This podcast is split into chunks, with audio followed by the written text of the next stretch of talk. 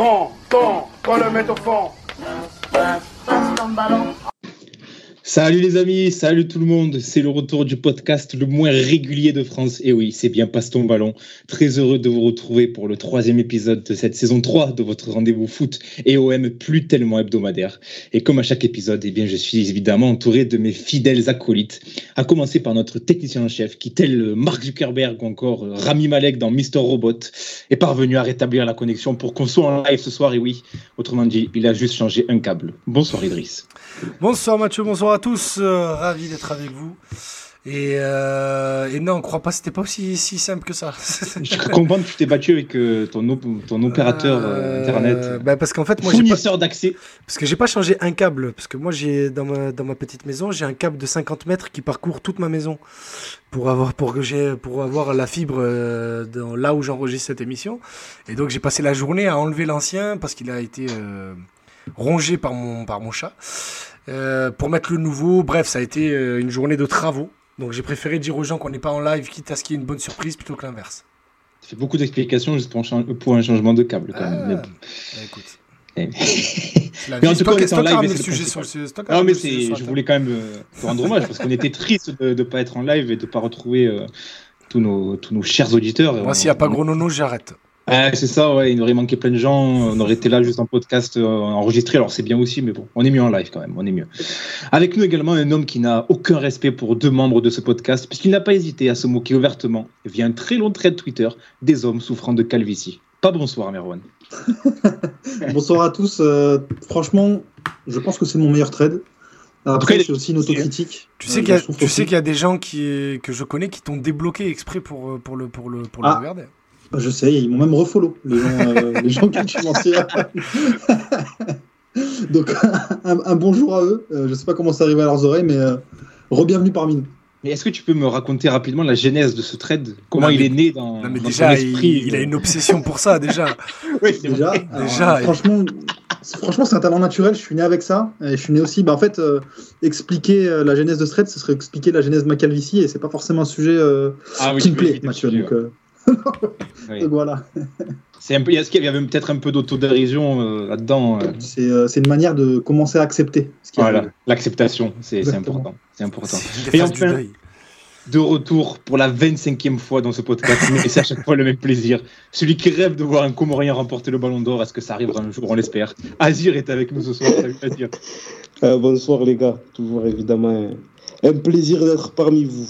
Comment ça va Azir? Ça fait longtemps qu'on t'a pas eu euh, parmi nous. Je crois que c'était en février. hein, on a regardé euh, Idriss là sur, euh, sur notre petite conversation. Non, Comment ça va Azir? C'est une star Ça maintenant. va, ça va, on est là dans nouvelle- notre nouvelle vie euh, francilienne, mais ça va. Eh oui, ouais, il nous a quitté. Il a quitté le sud, euh, notre cher Azir. euh. Ça va Est-ce que tu le vis bien quand même euh? Ouais, ça va, professionnellement c'est une belle expérience, donc ça va, mais on revient très bientôt à Marseille. Ah, Ouais, ça bon, écoute, ça, il, parle, il parle, il parle, il parle, mais bon. Il y a Axel Loem qui nous dit sur Twitch comment poster la une de l'équipe. Il revient pour fêter le retour du maestro Yazid Zinedine Azir. Bah, déjà, il faudrait avoir une photo d'Azir.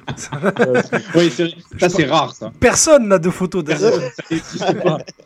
Ah, il y, en a- il y en a une qui a leak euh, pendant, la, pendant le tournoi. euh, Ah, la pendant la H-Cup, oui. Bah, la palique, c'est Nono qui l'a publié, c'est pas pareil. Moi, j'appelle ça un lanceur d'alerte.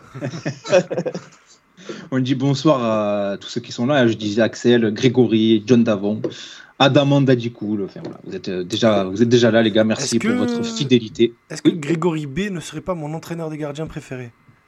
Grégory Bernard peut-être Je pose la question. J'aimerais que ce soit lui qui réponde, mais voilà. Ah, il répond, hein, Mon copain. cher Grégory répond. Un bonjour à lui. Si c'est toi, ben oui, bonjour à toi, installe-toi, euh, tu es le bienvenu. C'est la famille. Euh, Chez lui ici. Tout à fait, ben, comme tout le monde, comme tous nos éditeurs, vous êtes Pas à la maison ici. euh, et il nous dit que c'est lui, c'est bien ça. Donc, euh, Voilà. on est très content que tu sois avec nous. Installe-toi bien et puis profite bien de cette émission, de même que Don Popol. J'adore ce, j'adore pseudo à chaque fois, il me fait rire. Les amis, au programme aujourd'hui, un focus sur ces dernières semaines à l'OM. Hein, on s'est pas vu depuis depuis quelques semaines.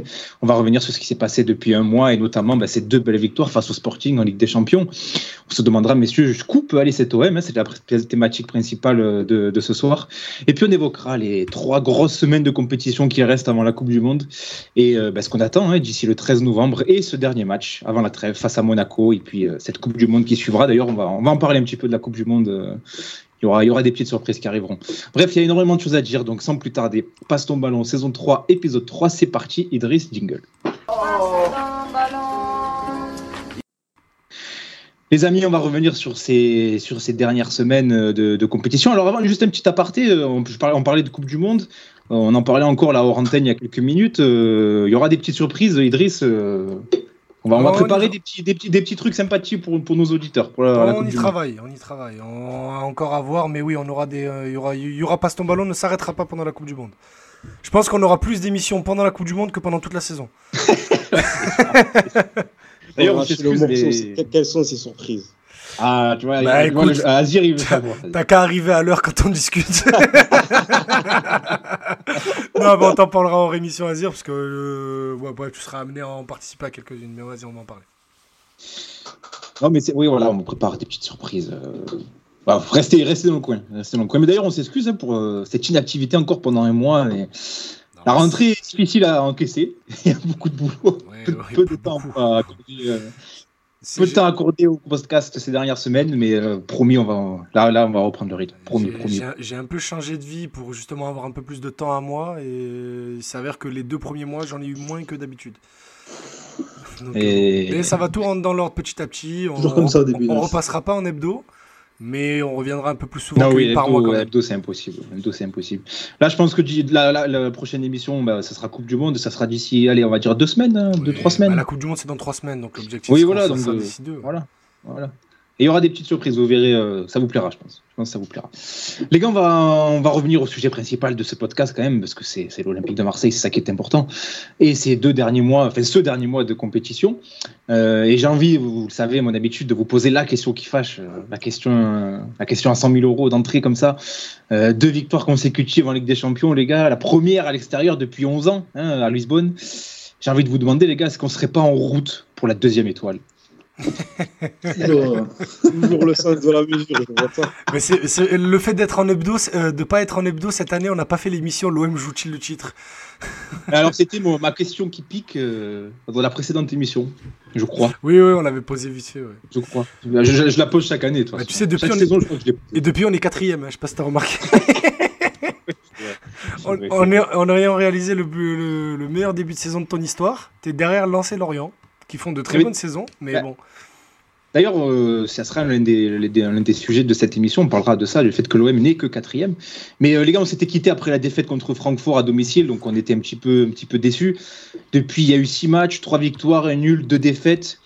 J'ai envie de vous demander, les gars, est-ce qu'on en sait un peu plus sur cette OM, euh, cette OM version 2022-2023 Euh, franchement, oui, oui, oui. Après, euh, je pense que c'est aussi l'objet de cette émission ce soir. euh, C'est finalement, on se demande où est-ce que, se situe le plafond.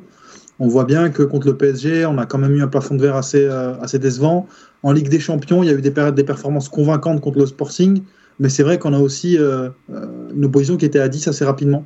Ce qui ne veut pas dire que l'OM ne mérite pas sa victoire, mais ce qui veut dire tout simplement que c'est un peu plus difficile d'étalonner le vrai niveau de l'Olympique de Marseille où finalement, quand euh, notre plan A euh, est bien muselé par l'adversaire, c'est vrai qu'on a du mal à varier. Et à chaque fois sur les matchs où, nos pistons euh, ont été muselés et finalement, ou dans l'axe, dans les zones axiales, on était un peu invisible quand tu dors à ligne Gerson Gendouzi ensemble, derrière l'attaquant qui est souvent Alexis Sanchez, c'est vrai qu'on a, un peu plus du mal. Donc, donc sincèrement, très très dur de répondre à la question, Mathieu. Azir, Idriss, qu'est-ce que vous en pensez? Est-ce que on a déjà certaines certitudes? Encore, Est-ce qu'il y a encore certaines interrogations? Enfin, Comment vous situez un petit peu cette OM là depuis, bah, depuis un mois, depuis notre dernière émission? Vas-y, vas-y, reviens. Ben, euh, c'est plutôt enfin, encourageant sur certains points. Oui, il y a des certitudes. Il y a des certitudes sur le plan individuel, même sur, colla- sur le plan collectif. Il y a des, il y a des préceptes qui sont euh, euh, visibles dans cette équipe olympienne. Mais après, il y a forcément des, axes de progression, des gros- axes de progression. Marouane en a un peu parlé.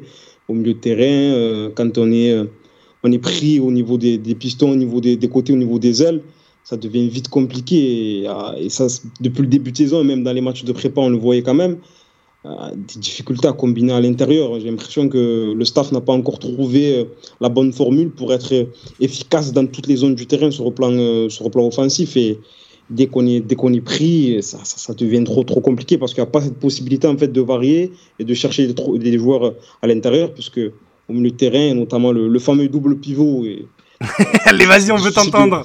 de, de- de- de progresser. Te- Tellement j'ai l'impression peut-être que c'est. Je me pose des questions sur moi-même. Je me dis peut-être c'est moi qui fais une fixette sur ce fameux euh, double pivot, mais Ah non, non, non. euh, je suis pas le seul. Il y a beaucoup, beaucoup, il y a beaucoup d'observateurs, beaucoup de supporters de l'Olympique de Marseille qui, qui parlent de cette euh, difficulté, en tout cas dans l'utilisation du ballon. Il n'y a pas que ça, mais euh, ça gêne considérablement les progrès de, l'OM dans l'utilisation du ballon, c'est clair. C'est un des gros axes de progression pour la suite. Si on veut espérer être sérieux en Ligue 1 jusqu'au bout et pourquoi pas sortir de cette poule en, en Ligue des Champions, il faut forcément trouver la, la bonne solution au, au milieu de terrain. Je connais tellement bien mon Azir que dès qu'il a utilisé le mot double pivot, j'ai souri. Parce que- hein, c'est pour ça, c'est parce que moi, mais parce que moi, c'est mon ami, c'est mon frère, tout le monde connaît, euh, tout le monde connaît euh, l'amitié que j'ai pour lui. Mais je je sais que Azir, il est intransigeant sur la qualité technique des joueurs, surtout des professionnels. Et à chaque fois que je commente les matchs au Phocéen et que je vois ce double pivot euh, Roger Vertou, je l'imagine absolument parce qu'on a fait combien de matchs euh, assis à l'un à côté de l'autre, Azir, une centaine Ouais. facile. Ah, Donc, donc moi je sais que quand un joueur, même en U17, rate un contrôle, je vois le point se serrer.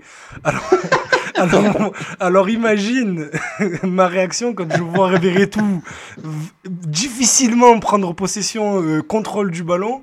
Et comme, euh, comme je peux penser à lui, c'est tellement ça me fait rire. Je, je- Azir énervé, la personne, ma personne préférée sur Terre. Est-ce que est-ce que c'est ça, selon vous, les gars, la principale inter- l'interrogation autour de cet OM C'est cette difficulté, notamment au milieu de terrain, à créer, à créer des décalages, créer du danger? Est-ce que vous voyez peut-être une autre limite sinon hein? Peut-être qu'il y, a- il y a autre chose qui vous, qui vous, La qui défense. vous, qui vous interrogez La défense, toi, Les Merwan profils, les profils euh, surtout, euh, je pense aujourd'hui qu'on est, qu'on est grandement déficitaire. De toute façon, on, on en parlait déjà dans la première émission, il me semble. Ouais. C'est les profils derrière, je les trouve pas adaptés à une défense à 3, surtout au niveau des joueurs de côté. Euh, c'est qu'on sait très bien que Balerdi, c'est pas forcément sa position préférentielle, même s'il fait un gros match contre Paris. Ah. Euh, Mbemba s'en sort. euh, il s'en Bah, il sort même sort très pas, bien. voilà. Il, c'est- s'en sort même très bien. C'est pas trop. Survol. Non, mais, je suis sûr qu'il sera encore meilleur euh, dans une défense à, à 4, mais je suis pas sûr que la défense à 4 aussi. Enfin, on n'a pas une équipe pour jouer à 4, peu importe, euh, c'est pas le sujet. Mais je trouve qu'on gagnerait à avoir des défenseurs un peu plus mobiles sur les côtés, un peu plus à l'aise sous pression et dans la profondeur surtout. Parce qu'on voit bien que dans les transitions défensives, on est complètement à la rue et que quand il y a une ou deux blessures, on se retrouve vite avec euh, des Samuel Gigot à gauche qui a pourtant fait l'intérim de manière correcte, hein, mais c'est pas les profils euh, idoines en tout cas pour, euh, pour vraiment asseoir quelque chose d'intéressant euh, derrière. J'ai une question. Est-ce que tu penses réellement que c'est une question seulement de profil ou est-ce que tu penses, et moi en fait je n'ai pas de réponse, hein, c'est vraiment je me pose la question, que, c'est- que l'équipe ne progresse pas défensivement? Justement Bah, parce que bah, ces problèmes, ouais. de, ces problèmes de transition défensive, on les voit depuis même le match de Reims, parce que Reims, on gagne face à une équipe qui est assez faible, mais on a un temps faible en début de match, on prend vague sur vague, mais on se dit c'est le début, sait pas et tout, sauf que les problèmes c'est que les vagues, on a continué de les prendre en fait. Si, si, bah, complètement. Le truc, c'est qu'en fait, euh, défensivement, j'ai l'impression que Tudor n'arrive pas forcément à trouver la formule avec ce qu'il a à disposition, notamment euh, via ce fameux double pivot qui est quand même assez transparent et assez peureux sans ballon, surtout Jordan Verretou, parce que Rongier, je reste persuadé qu'il est euh, hyper responsabilisé dans cette équipe et que ça lui rend pas forcément service. Tu as des pistons qui, offensivement, c'est beaucoup trop un all-in avec ballon. Euh, derrière, euh, bah, c'est compliqué de revenir. Mais tu as quand même des profils qui, je trouve, que soit en termes de niveau, je trouve que voilà, Balerdi fait un grand match, mais c'est pas non plus ce qu'on attend d'un titulaire à l'Olympique de Marseille sur le temps long. Euh, Gigot, c'est c'est ok. Euh, mais à, à moyen terme, en tout cas, je pense qu'on doit aspirer à avoir de meilleurs défenseurs derrière, dans En le profil et dans le niveau, tu vois. Avec un bailli à 100%, je pense qu'on se poserait un peu moins de questions. Ben, c'est ça le truc. Le Pour problème, c'est que Bailly, ouais. quand tu le prends, c'est pour ça on en avait parlé euh, en fin de saison dernière, quand je vous avais donné un peu euh, ce que j'avais t'avais sur le mercato à l'époque. Encore, dit. Bailly, je l'avais ouais, je l'avais donné bien avant. Mais parce que ça faisait partie des craintes de l'OM, son, son instabilité physique, de ne pas pouvoir compter sur lui, parce que sinon le joueur était OK pour venir depuis longtemps.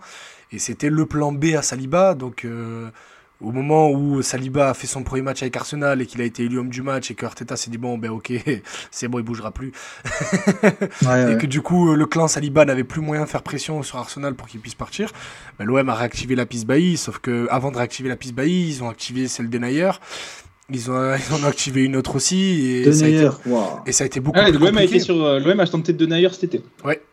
Heureusement qu'on Ça, l'a je refait. l'ai- je l'ai- je l'avais dit, on fait une émission ou pas? Ah non, je crois pas. hein, Je crois qu'on Ah, on en avait pas, Euh, non, mais tu me l'avais dit en privé. moi. Mais je crois que je l'avais dit au Fosséen en fait, mais je suis sûr de l'avoir dit en émission. Bref, Ça m'étonnerait que je l'ai dit au Fossin et pas ici, mais bon.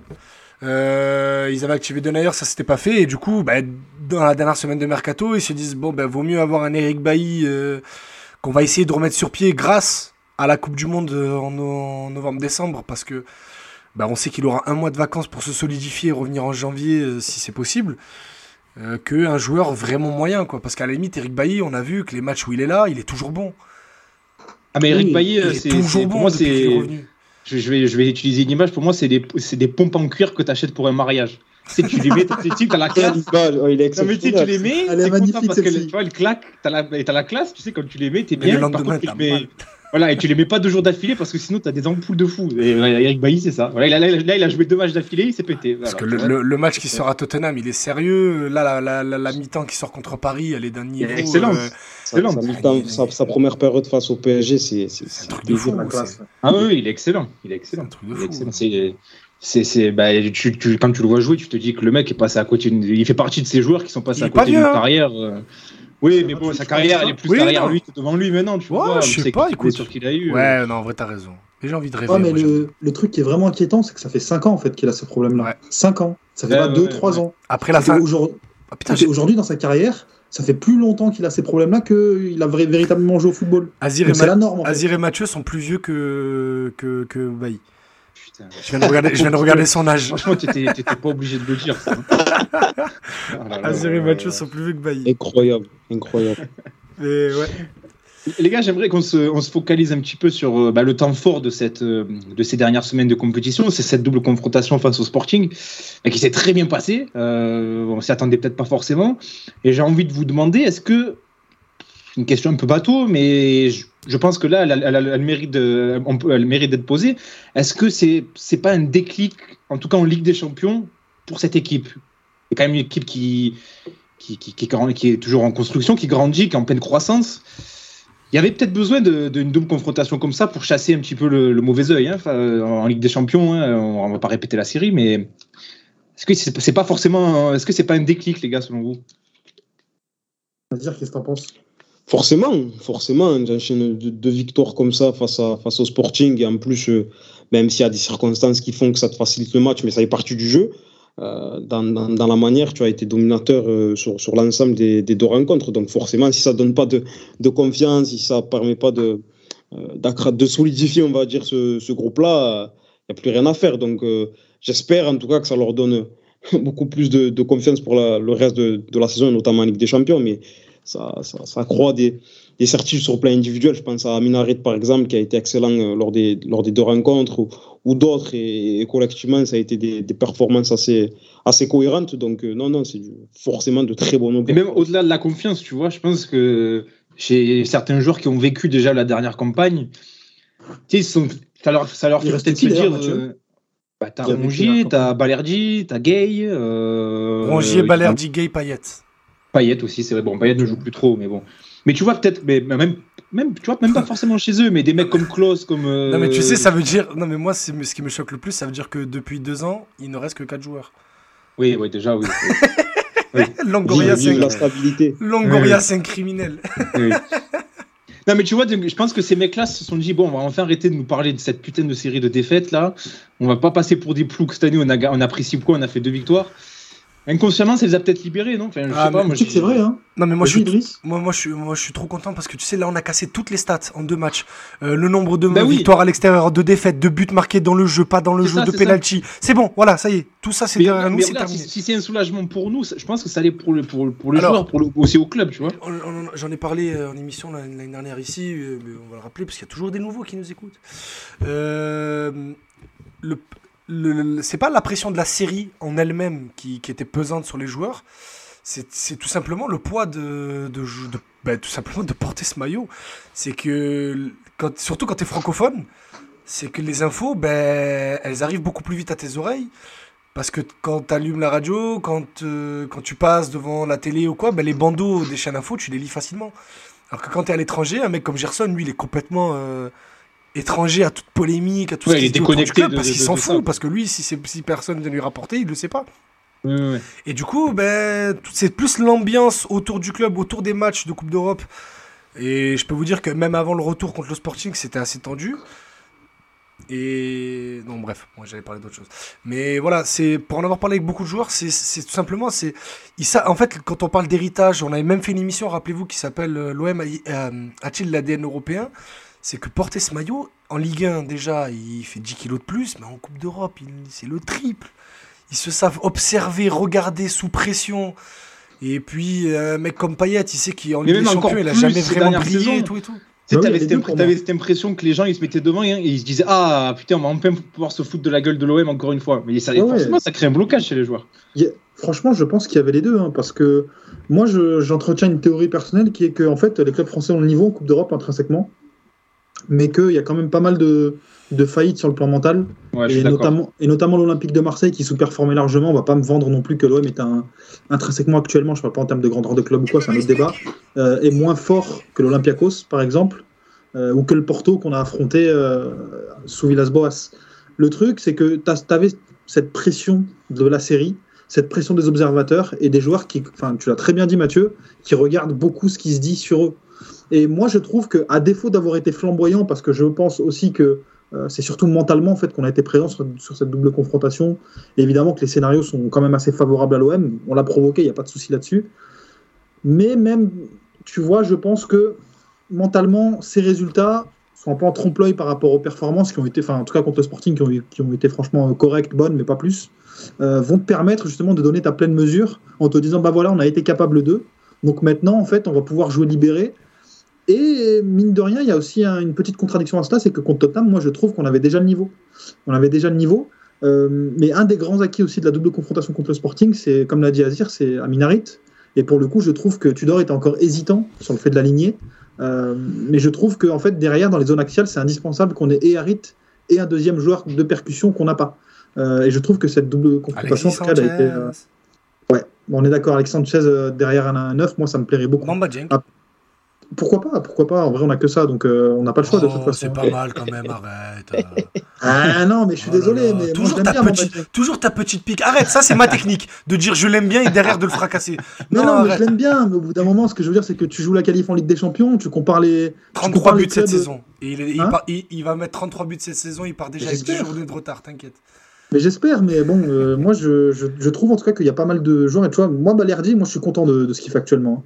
Mais Balerdi, Kolasinac, Pape Gay, euh, pour moi, c'est des joueurs, si tu veux espérer qu'ils aient du temps de jeu, faut qu'ils soient meilleurs que ça, tu vois, intrinsèquement. Et le truc, c'est que moi je suis content de voir Bamba Dieng. Je suis sûr qu'il peut faire beaucoup de choses à l'OM cette saison. Je suis sûr qu'il est revenu avec un autre état d'esprit. Euh, mais je me dis que quand même, quand tu as un un club qui joue la qualification en huitième de finale, bah, moi, j'aimerais bien qu'on ait un 9 quand même qui envoie. Euh, Milik, ça n'a pas marché, mais avoir un 9 euh, euh, avec le bon profil et le bon statut, les bonnes performances, un mec qui te plante 20, qui te plante 20-25 buts par saison, bah, ça ferait plaisir. Euh, à chaque fois, on se pose des questions. euh, est-ce qu'on fait, un- est-ce, est-ce qu'on fait jouer Sanchez qui n'est pas un 9 euh, Suarez qui est un peu un 9 d'appoint qu'on allait chercher à Grenade, même si moi j'aime beaucoup. Euh, Dieng qui n'a pas vraiment de saison en pro. Moi, j'aimerais bien qu'on ait euh, quand même une, une alternative un peu plus solide que ça. Attends, attends, attends, Mathieu, Mathieu, Mathieu. Il y a que moi qui ai entendu ce qu'il vient de dire là? C'est quoi, c'est quoi qui t'a choqué dans ses propos? Attends, Il a dit Bamba Dieng, non, on a que ça, c'est pas mal et tout. Après, il a dit ah, Luis Suarez, j'aime beaucoup. Non, moi j'aime bien le profil, mais par contre, Luis Suarez a plus de saisons en pro que Bamba Dieng. Ben, c'est bien. Ben voilà. bah tu rigoles, mais ça compte. hein. Mais Jean- Jean-Michel Le Sage aussi, il a plus de saisons en pro que Bamba Dieng. Mais je prends Bamba. hein. Michael Lesage n'est pas l'Olympique de Marseille. Oh, c'est une légende, hein, Jean-Michel Le Sage. Mais bien sûr. mais, je prends, mais je préfère Bamba quand même. Il fait une partie FM avec Ah, le le droit, moi, j'aime bien Bamba. Non, mais, mais- mais moi, je, je suis, euh, on en parlera plus, peu plus tard des individualités. On, peut, on pourra s'arrêter sur Suarez si vous voulez, mais moi, j'aimerais bien le voir un peu plus aussi, Suarez. Je trouve qu'il a montré Euh, beaucoup d'intérêt. Ouais, je sais pas. Moi, moi son moi, c'est utilisation actuelle me va très bien. Moi. Non, pour moi, pour moi c'est soit le joueur qui flop parce que tu, tu lui donnes le temps de jeu qu'il a actuellement, soit c'est un joueur qui, avec de la continuité, peut vraiment faire une saison C'est intéressante. ça, et puis il y y, a certaines configurations de match où il peut t'apporter euh, une certaine énergie. Alors je dis, c'est- évidemment qu'il a, il a, il a quand même beaucoup de l'énergie, là, pour de l'énergie, là, je Ah oui, oui, oui, mais, mais tu C'était vois, dans que- des matchs, c'est utile. C'était quel match qu'il était rentré où on, où on- on courait derrière le score et il a fait trois fautes en 5 minutes? Euh, C'était pas Ajaccio? Ouais, Non, non, Ajaccio. non, non, pas- Ajaccio, son entrée, elle est cataclysmique. Non, c'est pas Ajaccio, j'ai pas, j'ai pas vu Ajaccio. T'as Ajaccio pas ou PSG où on compare cette saison? Non, non, c'est pas Ajaccio. Non, mais je crois que c'est Francfort. Francfort, Francfort, il rate une occasion énorme. Non, mais il, rentre, il Ah. rentre, il joue un quart d'heure et, et à chaque fois, tu sais, il, il va pour presser sur le défenseur, il le pousse dans le dos, du coup ça fait faute. Et le mec à chaque fois met deux minutes à se relever parce qu'il mène. Et donc, du coup, Non, il, mais si- il a réduit le temps additionnel de 5 Non, à mais 30 Idriss, secondes. si, si- si tu me dis, moi, je, moi, je, je préfère Bamba euh, parce que évidemment, on a de l'affection pour un peu plus sur ce joueur et puis je trouve qu'il a, il a quand même des qualités. Mais je rejoins Marwan sur le fait que je trouve la gestion de Suarez un peu bizarre. Il a quand même fait des, des, des entrées intéressantes parfois et il est peu utilisé. Enfin, Ce je sais le- pas. ce Je, m'interroge. Je Je pense que ce qui lui fait mal, c'est euh, deux choses, personnellement, que je pense. Parce qu'après, c'est vrai, il- moi, je suis pas fan du joueur. Après, il aurait mérité à ce qu'on le voit un peu plus. C'est le remplacement de Gendouzi, parce que du coup, ça coupe une place pour un offensif. Ouais, Ça enlève une place pour un offensif. Et euh, deuxièmement, c'est euh, la gestion du temps de jeu de Payet et Gerson. C'est que même si Suarez, il est pas mal quand on le voit, ben, quand on doit faire tourner, il passe derrière Payet et Gerson. Parce qu'il faut, il faut donner du temps de jeu à, tes, euh, à, à ton statut. cadre et à ton joueur qui a obtenu le statut, euh, statut titulaire l'année dernière et qui est en train petit à petit de le perdre. Donc euh, là, Ouais. Luis Suarez, là, à part patienter, il n'y a, il y a rien pour lui. Je, je trouve qu'il a fait un match vraiment excellent euh, en, ter- en- en pivot contre Tottenham. Oui. Euh, Luis Suarez. Ouais, excellent, Oui, je pas jusque-là, c'était mais j'avais match- bien aimé. Ouais, mais il avait eu un match compliqué, il s'en Oui, était oui, bien sorti. ouais. Bah, moi, je, je maintiens excellent. Je trouve que sur certaines phases, il, il, il- il arrive en tout cas à bonifier des ballons hyper difficiles, à permettre, euh, à permettre au bloc de remonter, et même de. Et il, a, et il a pas été aidé parce que c'était Gendouzi et Gerson autour de lui. Il n'avait pas eu un arrêt ou un under pour tenir le ballon. Ça, je suis d'accord. Mais tu sais que tu pointes un truc vraiment, enfin hyper vrai, c'est que je trouve que la configuration optimale sur le plan offensif de l'Olympique de Marseille, on l'a vu trop peu de fois cette saison et que Tudor, il me paraît un peu frileux à ce niveau-là. Ah, que quand il fait redescendre Gendouzi, il va mettre Sanchez en pointe et Gerson devant, tu vois, par exemple. Mm. Euh, le truc, c'est que moi, j'aimerais bien voir Harit avec un côté Sanchez et devant Suarez. J'aimerais bien voir ça et Gendouzi avec Rongier. Pour le coup, et, et c'est là où en fait j'en ai voulu à Tudor euh, contre Ajaccio, parce que je trouve qu'il met, euh, qu'il fait un demi-coaching. C'est qu'il reste sur ses certitudes. Il va pas, par exemple, tenter un Gerson plus bas ou Gendouzi et du coup avec avec euh, Harit et, euh, et comment s'appelle et, et Sanchez attaquant. mais depuis- J'aimerais bien moi qu'on voilà. Depuis leur signature, on, on rêve, on l'a dit en, en début de saison dernière, de voir ce double pivot Gerson-Gendouzi. Mais tu peux pas, parce que Gerson, il se salit pas. Il se met pas dans la tête que ça peut être un excellent relayeur. Pour lui, c'est un meneur de jeu. Pour lui, il a obtenu le droit de ne rien faire, de de- d'être détaché des, des tâches défensives, détaché des tâches, ça veut rien dire. D'être moment, euh, d'être soustrait, des- de se soustraire pardon, des tâches défensives. Pour lui, dans sa tête, c'est comme ça, grâce à, à sa fin de saison dernière.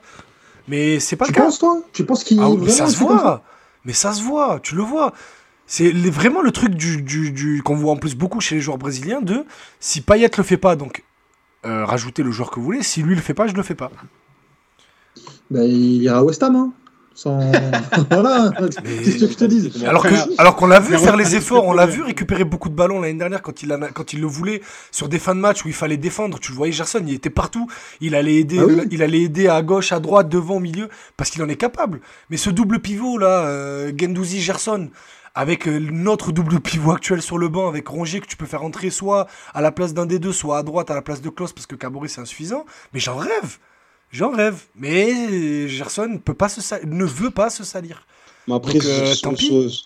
mais si sur ce fameux double pivot euh, qui est plébiscité par, par beaucoup de gens, t'as un Gendouzi quand même qui est capable lui de se salir le short entre guillemets, ça, ça, ça, ça, ça- ça- ça compense, on va dire quand oui, même. mais tu es obligé d'en avoir deux. Il y a tellement d'espace à couvrir pour le milieu de terrain que tu es obligé d'en avoir deux qui. qui, qui... Tu es obligé d'avoir deux mecs à 10 km. Tu peux euh, parcourir Ouais, dans le mais- match. Les 10 km de Gendouzi, il les, il les passe pas à harceler le porteur. hein, Je suis désolé. hein. Oui, ça c'est vrai. Moins, cette- moins en ce Il- moment. Mais non- il court souvent oui. à côté. hein. C'est peut-être aussi pour ça que est- il- Tudor l'installe pas forcément. hein. Pour moi, Rongier, il est indéboulonnable parce que, à part lui, t'as pas vraiment de joueur besogneux dans ton effectif. Verretou, c'est un caniche. Gendouzi, euh, c'est un mec qui court beaucoup, mais pas forcément à côté, à côté du porteur adverse. Euh, Gerson, bah voilà, c'est quand il veut. Bon, euh, je pense aussi que tu as un problème de profil aussi au milieu de terrain. Et malheureusement, cette Rappelle-toi, tu l'avais dit, euh, je te, le- je te- Oui. je te le rends, pour le- le- l'arrivée de Verretou. C'est que Bah, c'était pas le Mais le truc, c'est que moi, en tout cas, je défendais un peu cette signature parce que je me disais qu'on a, enfin, avait des gens compétents au club. Et je me disais, non, mais s'ils l'ont fait, c'est parce qu'ils veulent peut-être l'utiliser comme ci, comme ça, comme ça. Et force de constater depuis son arrivée qu'il est utilisé à contre, contre nature.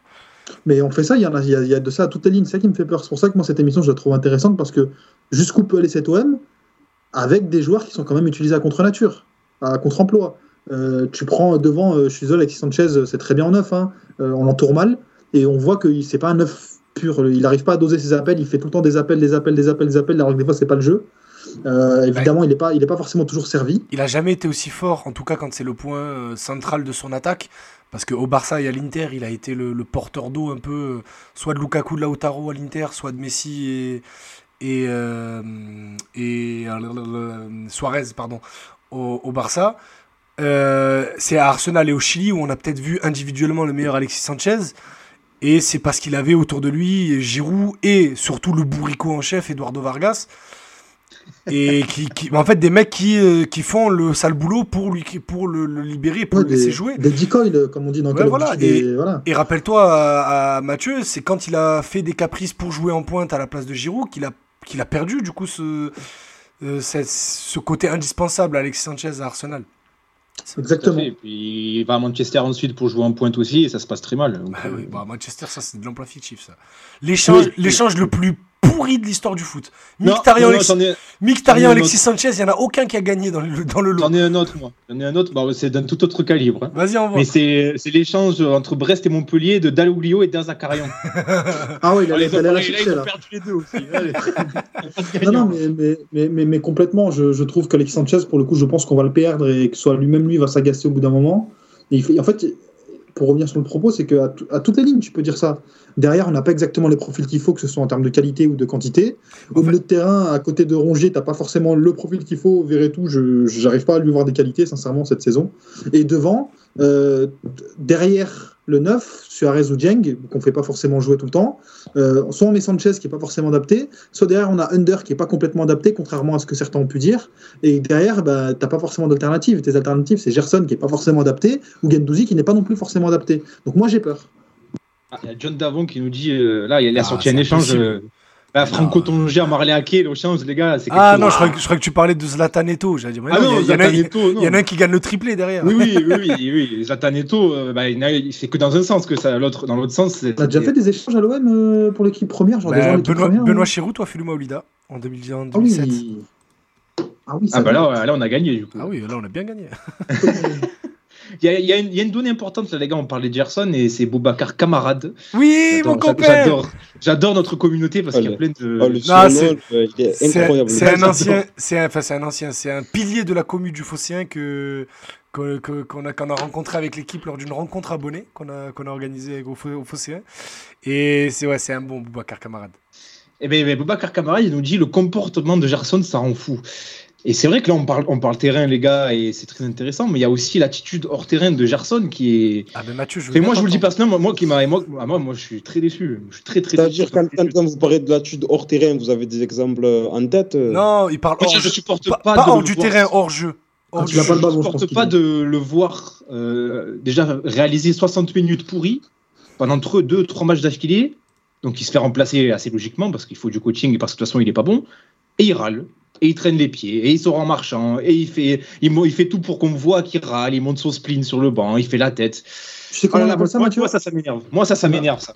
On appelle ça le syndrome du personnage principal. Euh, c'est que c'est des joueurs, et c'est pas le seul, hein, c'est Ah, vraiment tu, hyper sens- tu sens répandu. qu'il a fait Sciences Po lui. Oh Oh là. là là, là là. euh, ah, tu sais, voilà, tu le sens, c'est pas le par là. Eh, Mais non, mais non, mais non. Mais non, mais le pire, c'est que c'est- c'est- ça vient pas du tout des sciences politiques.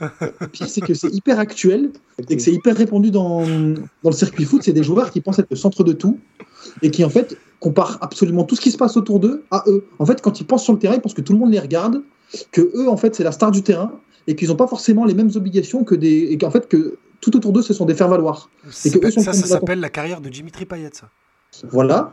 Mais on peut en citer d'autres, hein. il y, en a- il y en a énormément d'autres. hein. Ah oui, Gerson, c'est le cas. Tu regardes, euh, tu vois sur des actions, euh, quand il loupe un ballon, il va avoir euh, la, la réaction, euh, comme si tout le monde te regarde. Il va regarder son pied, il va regarder à côté, il va faire une, une moue qui est absolument pas naturelle.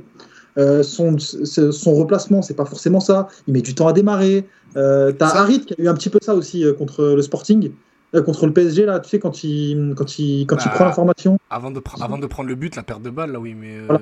Il prend mal l'information du coup pour se retourner. il en prend une, il en prend pas deux. Il voit pas Verratti derrière et en fait il se regardait faire le show, tu vois. Et malheureusement, je trouve que c'est des joueurs qui cassent la dynamique collective à cause de ces comportements-là. Et, euh, et forcément, du coup, ça se voit. Moi, je sais que Gerson, j'aimais beaucoup, vous le saviez, je disais toujours 25 millions, c'est pas assez. Mais là, pour le coup, euh, Ah, si on tu vas voir 25, cet hiver. euh, Tu vas voir cet hiver, ça sera pas, ça sera trop. Il va finir à Séville. Mais c'est écrit, les gars, qu'il va aller à Séville. Eh, je vois pas Séville, eh, je vois pas Séville nous donner 25, voire, voire même 30 millions pour lui. hein. Ouais, mais, je pense que je vois par, contre, je vois, mais par contre, je vois bien euh, notre ami Sampaoli faire son caprice à, à Monchi. Hein. Je Ah, mais, je vois, mais, je vois, mais je vois très bien Monchi lui dire d'aller se faire foutre. hein. Non, non, non. non, non, non, non. Azir, Ah, t'en tu penses quoi, toi, voir de Gerson de Gerson? Ouais. ah, J'aime beaucoup, moi. Non, mais bien sûr, on aime tous beaucoup, mais cette saison, c'est différent, tu vois ce que je veux dire? Ah, cette saison, c'est, il est clairement. Enfin, j'ai pas l'impression, en fait, que, que, que le staff lui, lui fait confiance, tout simplement. hein. Ah, tu penses? Il- ah, ben, En tout cas, par rapport à son temps de jeu, ça, ça semble assez évident quand même que on trouve. Après, à ce stade de la saison, en tout cas, ça donne cette impression-là de l'extérieur. J'ai pas d'infos particulières, mais que le, le staff, euh, en tout cas, ne fait pas en sorte de lui trouver une- le positionnement idéal pour qu'il puisse euh, s'épanouir, alors qu'il sort d'une fin de saison en, en trombe où il, il a permis à l'OM, il fait partie des acteurs majeurs de la qualification en Champions League. Mais là, j'ai l'impression qu'il ça tâtonne en fait. T'expliques ça comment? Parce que moi, je me dis que il voit que c'est pas forcément le, le type qui est adapté en termes de rythme euh, par rapport à ce que veut Tudor. Tu vois, moi, je l'explique, je l'explique comme ça. Toi, tu, tu l'expliques comment? Moi, je, je, sais pas. Moi, je l'expliquais comme ça aussi en termes d'attitude par rapport à ce que veut proposer euh, Tudor avec beaucoup de verticalité, beaucoup de rythme en tout cas euh, dans, dans, le pressing notamment. Peut-être qu'ils estiment que l'attitude défensive qu'il a, eh ben, elle n'est pas, elle est pas à la hauteur de, de ce que l'équipe veut, veut proposer, ce que le staff veut proposer. Mais après, je trouve ça malheureux puisque techniquement, justement, lui fait partie de ces joueurs-là. Même si on a parlé, vous avez parlé des, des- problèmes de profil par rapport à la constitution de, de cet effectif. Mais Gerson il fait quand même partie de ces joueurs-là qui va te permettre de fluidifier, même dans l'axe, à l'intérieur du jeu, va permettre de combiner, d'orienter, de, de, de quand ça fixe d'un côté, de pouvoir être. Ah, on a perdu Azir. Azir, euh, Ah non, Voilà. mais pour, pour le coup, j'étais d'accord avec lui. euh, Moi, je buvais ses paroles. Pardon, je suis de retour. Pardon, Allez, pardon. voilà. Ah. Et ouais, toi aussi, tu te fais désirer là. Il a, il a la patte. euh, Gerson, il a cette, cette patte pour apporter de, de la vari- variété dans cette équipe et qu'il en manque un peu trop souvent. Donc c'est dommage un peu de, de- de- de- qu'il soit, pour l'instant en tout cas, pas complètement intégré à la, à la méthodologie euh, Tudor. Le- il, a- il a un pied gauche quand même qui a pas beaucoup d'égal dans ce championnat. hein. Ah non, mais euh, a- il a- techniquement, il, il- il- il- Non, mais je te parle même pas techniquement, juste le pied. Le- le- les- La, la- forme la- du pied euh, Non, pff.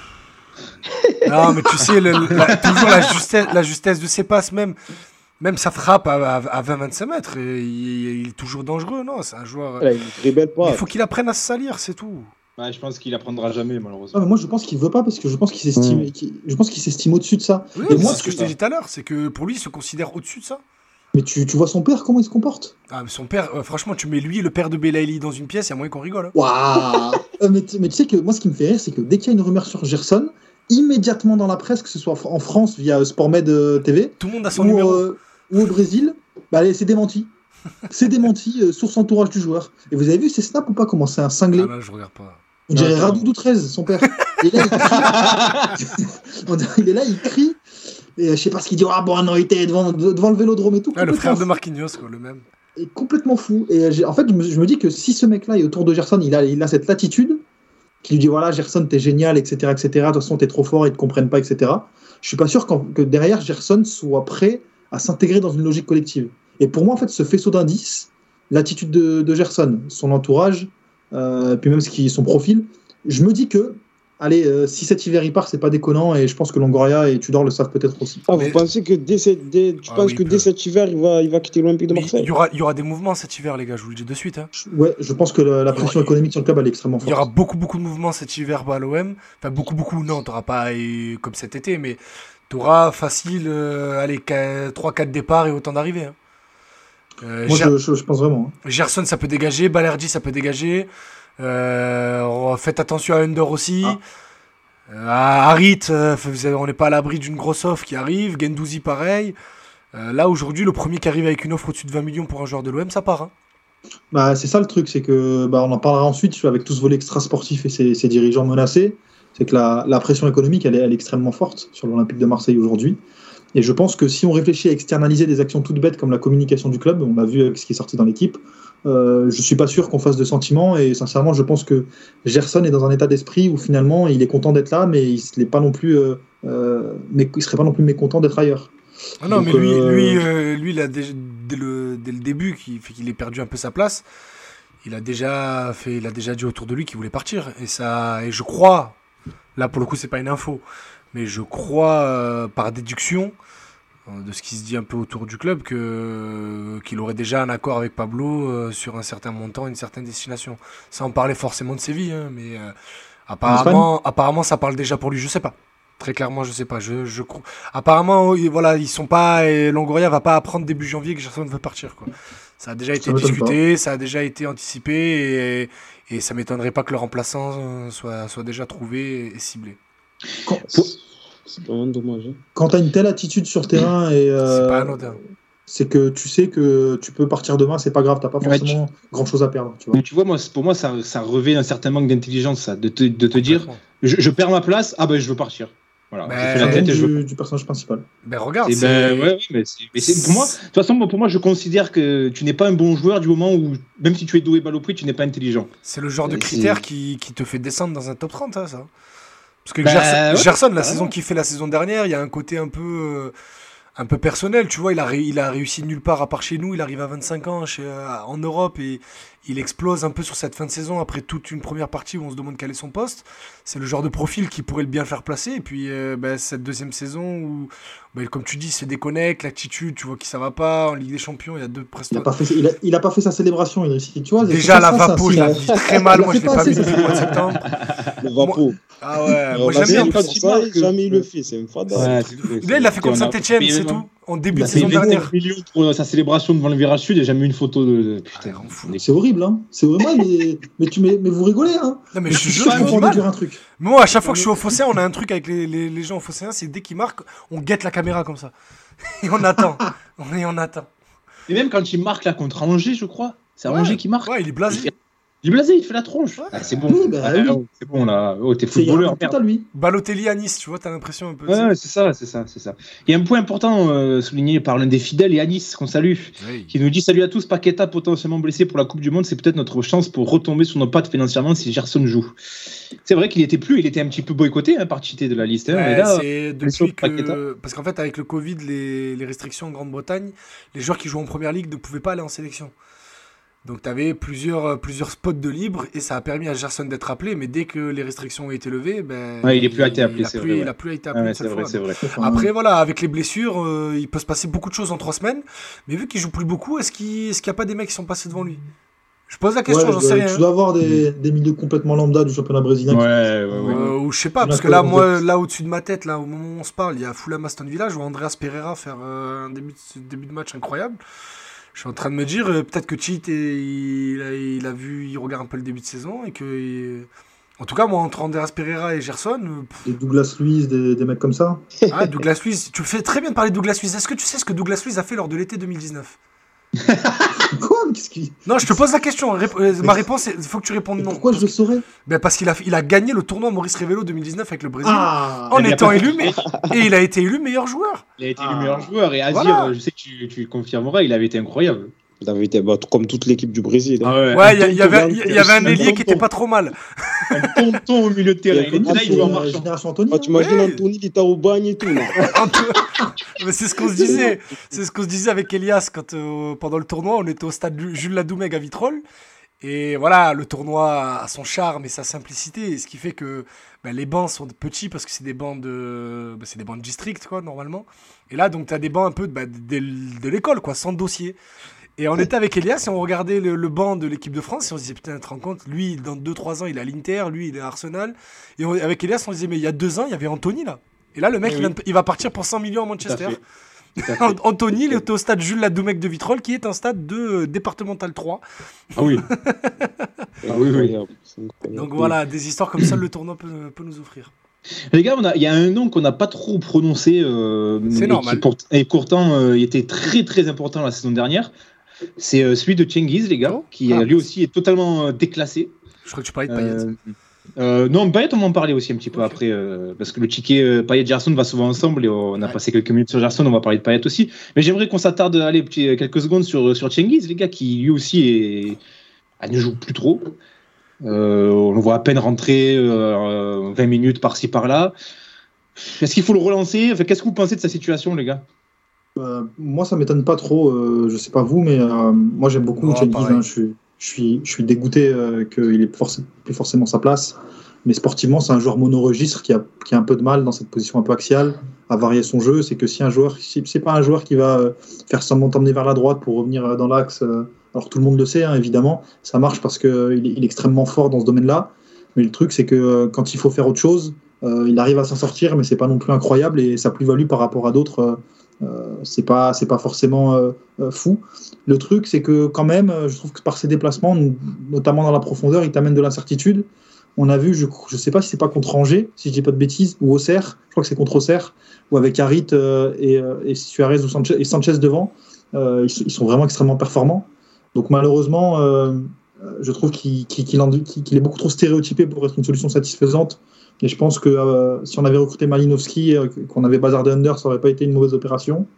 Mais il symbolise aussi ces manques en fait qu'on a derrière ce double pivot derrière l'attaquant, c'est que il nous faut des joueurs de percussion capables à la fois de jouer entre les lignes et dans la profondeur.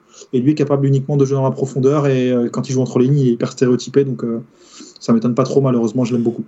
J'ai une théorie, moi, sur Under. Qui, c'est pourquoi, c'est pourquoi à chaque fois que je le vois dans 11 de départ, je suis content. Déjà, c'est parce que c'est un joueur frisson. Mais, mais parce que, et que j'aime bien les dribbleurs. Mais, euh, mais c'est en fait, Under, il, a, il faut accepter que c'est un joueur 80-20. Que c'est un joueur qui, 80% du temps, va te donner envie de l'étriper. Qui va disparaître d'un match, qui va tout le temps faire la même chose, qui, alors qu'il aura deux solutions, va vouloir s'entêter dans le dribble de trop. Mais par contre, le jour où il est dans son 20%, bah, il va te faire gagner le match à lui tout seul, comme il l'a fait plusieurs fois l'année dernière. Et le truc, c'est que cette saison, bah, on l'a pas vu une seule fois ce under-là. Donc ma théorie, elle tient plus trop, mais je l'avais défendu très souvent l'année dernière, c'est qu'il faut accepter qu'un joueur comme Under, si on, si on veut qu'il soit performant, bah, il faut accepter et il faut passer ces moments où il est mauvais. faut accepter le déchet. Parce que c'est un, joueur qui, comme euh, l'a dit il, il ne sait faire qu'une seule chose. Il ne sait faire qu'une seule chose. Donc, cette chose-là, elle peut te faire gagner des matchs. Après, voilà, euh, le problème, c'est que Tovin aussi euh, était le même joueur, mais Tovin, il, il pouvait faire des passes décisives, ce que Cheney Zander ne fait pas trop. Et surtout, Tovin, euh, on avait des attentes bien différentes avec Tovin qu'avec Under, ce qui fait euh, que Under, on l'aime bien et que l'autre, il nous a vite fatigué. Après, Et- Under, il, il s'est débordé contrairement à toi. hein. Attention. hein. Oui, c'est un Oui. joueur un peu plus frisson. ouais. Ah oui, bah, il est un peu. il a-. Non, mais il est un peu plus dans le dribble. Oh, je sais pas, en vrai. Ah, Tovin, quand même, 2016-2018, c'est sérieux quand même. Mais bon, bref, on s'en fout, on n'est pas là pour faire ça. C'est vrai, c'est vrai. Mais bon, bref. Euh, voilà, il, faut, il faut accepter son déchet. Il faut accepter que 80% du temps, il sera mauvais. Et qu'on sera là à la fin des matchs à lui dire qu'est-ce qu'on pense du match d'Under. Ben, on l'a pas vu. À tout ce qu'il a essayé, il a raté. Ouais, mais le reste du. Les fois où il est dispo, il, il est Je sens incroyable. qu'il est dégoûté là, non? Moi, je sens qu'il est dégoûté. Ouais, Bah, il, il a perdu sa place au profit de Ouais, oui, est- lui, euh, au contraire de Gerson qui semble déconnecté, lui tu le sens triste, ouais. Tu le sens. euh, Bah, il- Je Et sens il se donne hein, quand il rentre. hein. Ouais, ouais, ouais, ouais, est Merci pas- Mathieu, psychologue. euh, un- un- le comportement, de- du langage corporel des joueurs. Non, mais tu sais, dé- moi, Non, mais mais déjà, il l'a mal pris. hein. beaucoup d'importance au langage corporel des joueurs. Je trouve qu'on on n'observe pas assez, tu vois. Mais déjà, tu sais qu'il a, il a regarde mal- avec la photo que t'as mis, Idriss, là, sur le live, tu vois, il, il, est- Ouais. il fait la tronche. Ouais, c'est parce que je savais que j'en allais parler un peu de, de lui dans ce sens-là. Mais, euh, mais il a mal pris l'enchaînement, euh, parce que là, pour le coup, il était très au courant. Euh, rumeur d'échange avec Malinowski, signe à la- à l'Atalanta, s'il te plaît, fais vite frérot, parce que voilà. Et deux jours après, il sort à 10 minutes après son entrée contre Nantes. L'enchaînement des deux, oui, bah oui, bah mentalement, il s'est dit, oh, euh, qu'est-ce qu'on fait Euh, Quelle est ma place dans cette équipe, tu vois En prépa, il a fait jouer piston. Ouais, tu vois, il y a eu un enchaînement là tout le mois d'août de qu'est-ce qui se passe réellement autour de moi, tu vois. Il a repris un peu confiance, Euh, notamment bah, quand il a commencé à jouer avec Harit et Sanchez à 3 et après, après ce match contre, contre Lille. Mais derrière, il voit que lors de tous les gros matchs, il, Ah oui, il est mis sur le côté contre, il est mis sur le côté au profit de Gendouzi. Et pourtant, gros respect, hein, parce qu'il essaye. Hein, tu euh, vois tu, vois, tu sens qu'il se contient. Mais parce que c'est pas un joueur, euh, bah, au contraire de Gerson, c'est pas un joueur qui se voit plus beau que ce qu'il est, que ce qu'il est, pardon. Je pense que lui, il est très conscient de sa place et de son talent parce que lui, pour le coup, les échecs qu'il a mangés, alors que Gerson, tu vois, quand il est rentré au Brésil, accueilli au pays comme une star, euh, meilleur joueur du championnat, tout ça. Ben lui, euh, le fait est que la Roma le dégage à Leicester, que Leicester au final le prenne un an, puis au final disent à la Roma non mais c'est bon gardez-le, on va pas le garder. La Roma lui dit non mais tu sais quoi, va l'OM, c'est bien parce que nous on ne veut plus ici. Ben, il est en train de se dire si l'OM me dégage aussi, va peut-être falloir que que je confirme Ah, à un moment donné, tu vois. Mais, tu- mais, mais tu sais qu'elle est là, ma frustration avec la constitution de cet effectif, avec ce changement euh, Sampaoli Tudor. Je suis très content que Tudor soit là, c'est pas le souci. hein. C'est que le problème, c'est que ça arrive à un moment donné, on avait un effectif qui était préparé pour, euh, euh, pour jouer d'une autre manière. Et le truc, c'est que tu te retrouves avec des joueurs qui, moi, je trouve que c'est un excellent joueur. Under, j'ai aucun souci avec lui, je l'aime beaucoup. Mais du coup, tu vas le sous-utiliser et à la fois, tu vas porter préjudice à ton effectif parce que tu vas, tu vas taper des joueurs en fait qui vont traîner leur spleen. Et à la fin, en fait, tu vas porter préjudice à ces joueurs-là qui ont, qui ont vraiment donné beaucoup de choses à l'OM euh, la, la saison dernière, et lui en particulier. Et derrière, bah, en fait, tu te les retrouves avec sur les bras avec des joueurs qui sont un peu difformes dans, ton, dans ta manière de jouer. Et du coup, tu vas encore perdre du temps parce que tu vas devoir chercher, chercher d'autres joueurs. Sauf qu'entre-temps, tu sais pas si Tudor sera toujours là à moyen terme. Et derrière, en fait, tu te retrouves avec une planification sportive qui est moyenne. Et moi, ça m'embête. Euh, parce que, à la fois, actuellement, bah, Under, c'est quand même l'une des seules alternatives en sortie de banc. euh, pour, être, pour être une solution satisfaisante, euh, ou pour varier, varier le jeu du moins par rapport au double pivot derrière, derrière notre neuf. À Et à la chaque fois que ça bah, et que je vois rentrer. Under, je me dis ah. Ouais, mais le problème, c'est qu'il n'y a que lui. Ouais, mais c'est ça le truc. Parce que je sais Arrête qu'autour, parce que je sais qu'autour c'est Luis Suarez ou c'est Payet et Payet, tu sais jamais euh, quel est le Payet qui va rentrer. Bah, Donc oui. je me dis euh, bon Under au moins je sais qu'il va essayer et que à un moment donné il y aura un frisson, un dribble, une frappe où je vais où je vais frissonner quoi. C'est ça le truc. Mais de toute façon, on, manque de profondeur et de, bon profil derrière l'attaquant. C'est c'est- c'est vraiment dommage. En fait, j'ai l'impression c'est qu'on on est, on est un peu difforme de partout. Mais bon. C'est d'autant plus malheureux puisque c'est un joueur, euh, notamment lui, que, que tu as su valoriser la saison dernière. Et Ah, clairement. tu te retrouves euh, l'année d'après, tu as l'impression que tu passes de, de, de 100 à 0 enfin, de- de- d'un opposé à l'autre. En plus, moi, en fait, je- même si c'est vrai que c'est un, c'est un- c'est un joueur qui a un profil quand même spécifique, mais je- j'avais quand même un léger espoir. Je me disais, bon, peut-être que même avec ce repositionnement dans l'axe, il va quand même réussir à se mettre en, en valeur, à, à étoffer son registre, mais bon. Malheureusement, euh, c'est pas le cas. Et lui, au moins, donne la sensation de- d'essayer et de se battre, euh, contrairement à Gerson dont, on parlait il y a quelques minutes. Les gars, puisqu'on est dans la, dans la revue d'effectifs, là, on va s'attarder un petit peu parce que là, on a beaucoup parlé de, de- de- négativement de certains joueurs, mais il y a quand même beaucoup de, de choses positives. Et j'ai envie de lancer un nom là, qui, a été, qui est passé deux, trois fois là, dans l'émission euh, depuis, depuis le début. J'ai envie qu'on parle de Balerdi, messieurs. Est-ce que c'est pas Ah. enfin, enfin la progression qu'on attendait là sur ce dernier mois, les gars euh, Et j'ai envie de t'entendre, Merwan, notamment, sur Balerdi, qui, Bah, sort quand même ouais, de, de- de- ouais, de ouais. quelques bons mois. Hein. Azir, t'es t'es là pour le charbon, Azir, arrête Arrête T'es là pour te frotter les mains en m'écoutant, là, je te connais. non, non, non, non. euh, euh, alors, déjà, très content euh, de, de son dernier match contre Paris. Moi, j'ai j'ai rien à redire là-dessus. hein. C'était euh, certes un début de match un peu inhibé, euh, mais au bout de 20 minutes, c'était euh, c'était parti. C'est vrai qu'on avait un côté gauche Tavares Balerdi qui en début de match et c'était assez compliqué euh, dans les intentions. Mais pour le coup, je trouve qu'il a, qu'il a fait un match vraiment excellent. Derrière, bon, certes, euh, toujours un peu à l'arrache les interventions, mais il a été extrêmement juste, extrêmement propre. Et je trouve qu'il a, pour moi, c'est son meilleur match que j'ai vu à l'Olympique de Marseille aujourd'hui. Après, moi, j'essaie toujours de prendre un peu de hauteur quand, quand j'analyse et je, je trouve quand même que non, depuis un mois, il n'est pas aussi bon qu'on le pense. Je suis désolé. Euh, je suis désolé contre le Sporting, euh, quand on se prend le but de Trincao euh, au début du match, il fait partie des responsables, entre autres. Je trouve qu'il recule beaucoup. Je trouve aussi que, par exemple, sur des matchs qu'on a trouvé exceptionnels contre Nice et contre Angers, bah, il y a eu zéro opposition. Il n'a pas été. Et le truc, en fait, c'est que je trouve qu'il y a un prisme, qui est assez malhonnête, c'est qu'il n'y a jamais de, il y a jamais d'entre deux euh, quand on analyse Balerdi.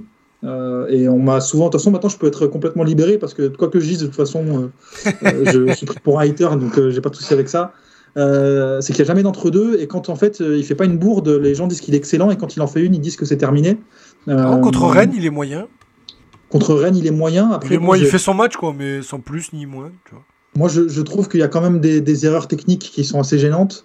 Il y a beaucoup de, de reculs qui sont. Enfin, il y a- je trouve qu'il recule énormément et qu'il met en danger la défense. Il met du temps à intervenir.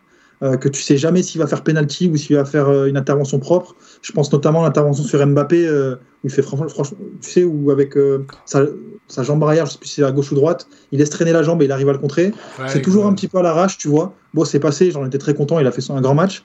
Mais le truc, c'est que moi, ça, m'embête qu'aujourd'hui on débatte de Ballardi comme un potentiel titulaire, alors qu'il a quand même prouvé jusque-là que c'est un élément irrégulier, malheureusement. hein. Je, je suis le premier à le déplorer, j'aimerais bien que ce soit un élément fiable et dire qu'il est, qu'il est excellent, mais c'est pas le cas. Euh, je trouve qu'il y a quand même pas mal de, de prestations neutres sur le dernier mois, avec des prestations qui sont moins bien. Euh, on ressort quand même d'une prestation à Lille où il sort au bout de 20 minutes euh, parce qu'il se fait complètement souiller par Adamounas, qui est un joueur hautement irrégulier. Euh, Ah, il fait un début, rien à voir, mais il fait un début de saison lui. Oh là Ouais, là il, là est- là. il est excellent. Ben, on espère qu'il aura de la continuité. Euh, je- C'était en mars qu'il fallait avoir de la continuité, merde. Bref, On est allez, d'accord. change de sujet.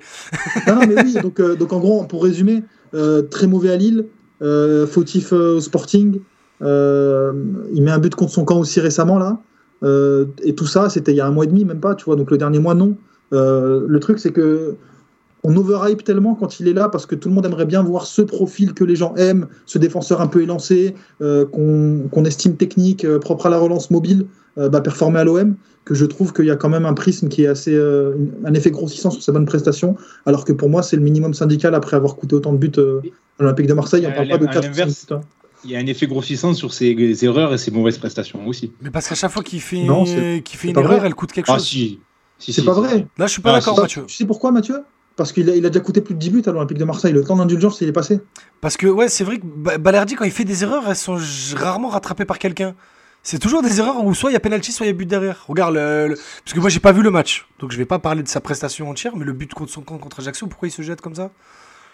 Ça fait, ça fait 3 ans qu'il c'est bête, là, c'est bête, c'est sa troisième saison. Après, si, je crois que s'il se jette pas, il y a un mec derrière lui qui, qui va la pousser au Oui, fond. mais il y a, Bon, bref, il c'est- y a un milliard de façons de se quand même, jeter. le, franchement, le, le- le but, le but contre son camp d'Ajaccio, euh, Non, mais tu vois, c'est a- il juste. y a quand même une grosse part de malchance aussi. euh, Bien sûr, mais c'est toujours une part de malchance. Voilà, c'est ça, il a raison, Merwan. Ça tombe toujours sur lui. Souviens-toi, Saint-Etienne. mais beaucoup de gestes non maîtrisés en fait. Je, reproche aussi euh, ces, innombrables erreurs qui nous ont coûté Je peux te les beaucoup. citer. hein, attention. Braga, Il peut te les citer, il a incarné. Alors, alors, d'où vous Il a une non, note, non, je il a une note dans son téléphone. Non, mais Braga, Montpellier, Saint-Etienne, Porto, il y en a plein des matchs où il fait des erreurs, tu vois. et le problème, c'est que ça, fait deux ans et demi qu'il est là. Donc moi, j'aimerais bien qu'il soit bon. Mais le problème, c'est que le temps de l'indulgence, il est passé. Oui, Les prestations. on en revient toujours à la même Moi- chose, c'est moi, que je vais- la progression qu'on attend de lui n'arrive jamais. Je vais ou- dire quelque chose qui va faire extrêmement plaisir à Azir. frustrant. qui est Sach- frustrant, exactement. Sachant que c'est deux joueurs qui ont à peu près le même profil, même si Ballardi est un peu plus euh, costaud. Euh, c'est que si on avait accordé à Aaron Camardine Ouah le crédit Oh, qu'on accorde bon. à Ballardi en équipe première, mais il- oh là là, qu'est-ce qu'on serait loin. Mais en plus, c'est un peu le même style de joueur, un peu grand, bah fin oui. élancé. euh, Ouais, il est un peu mais plus épais, Je suis désolé, les gars, c'est pas vrai.